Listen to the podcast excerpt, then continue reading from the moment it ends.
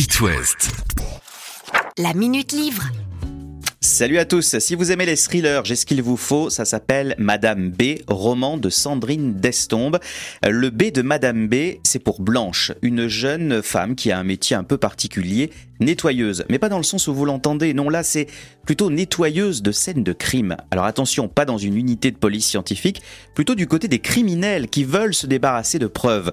Blanche est reconnue dans son métier, elle a été formée par celui qui est son mentor et qui lui a pris toutes les ficelles sans oublier de lui fournir tout son carnet d'adresses.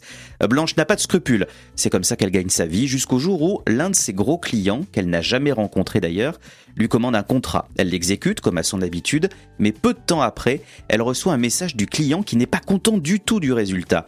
Alors Blanche ne comprend pas, elle a pris toutes les précautions pourtant, ce qui l'a conduit à une conclusion, elle a été piégée et surtout elle comprend qu'elle est face à un maître chanteur qui veut ainsi la décrédibiliser. Pour Blanche, s'engage alors une course pour prouver son innocence, si l'on peut dire, et surtout sauver son honneur. Septième roman pour Sandrine Destombe, Madame B, c'est un très bon polar, haletant, bien écrit, je vous le recommande, et c'est aux éditions Hugo Thriller. Très bel été, belle lecture. La Minute Livre. À retrouver en podcast sur itwest.com.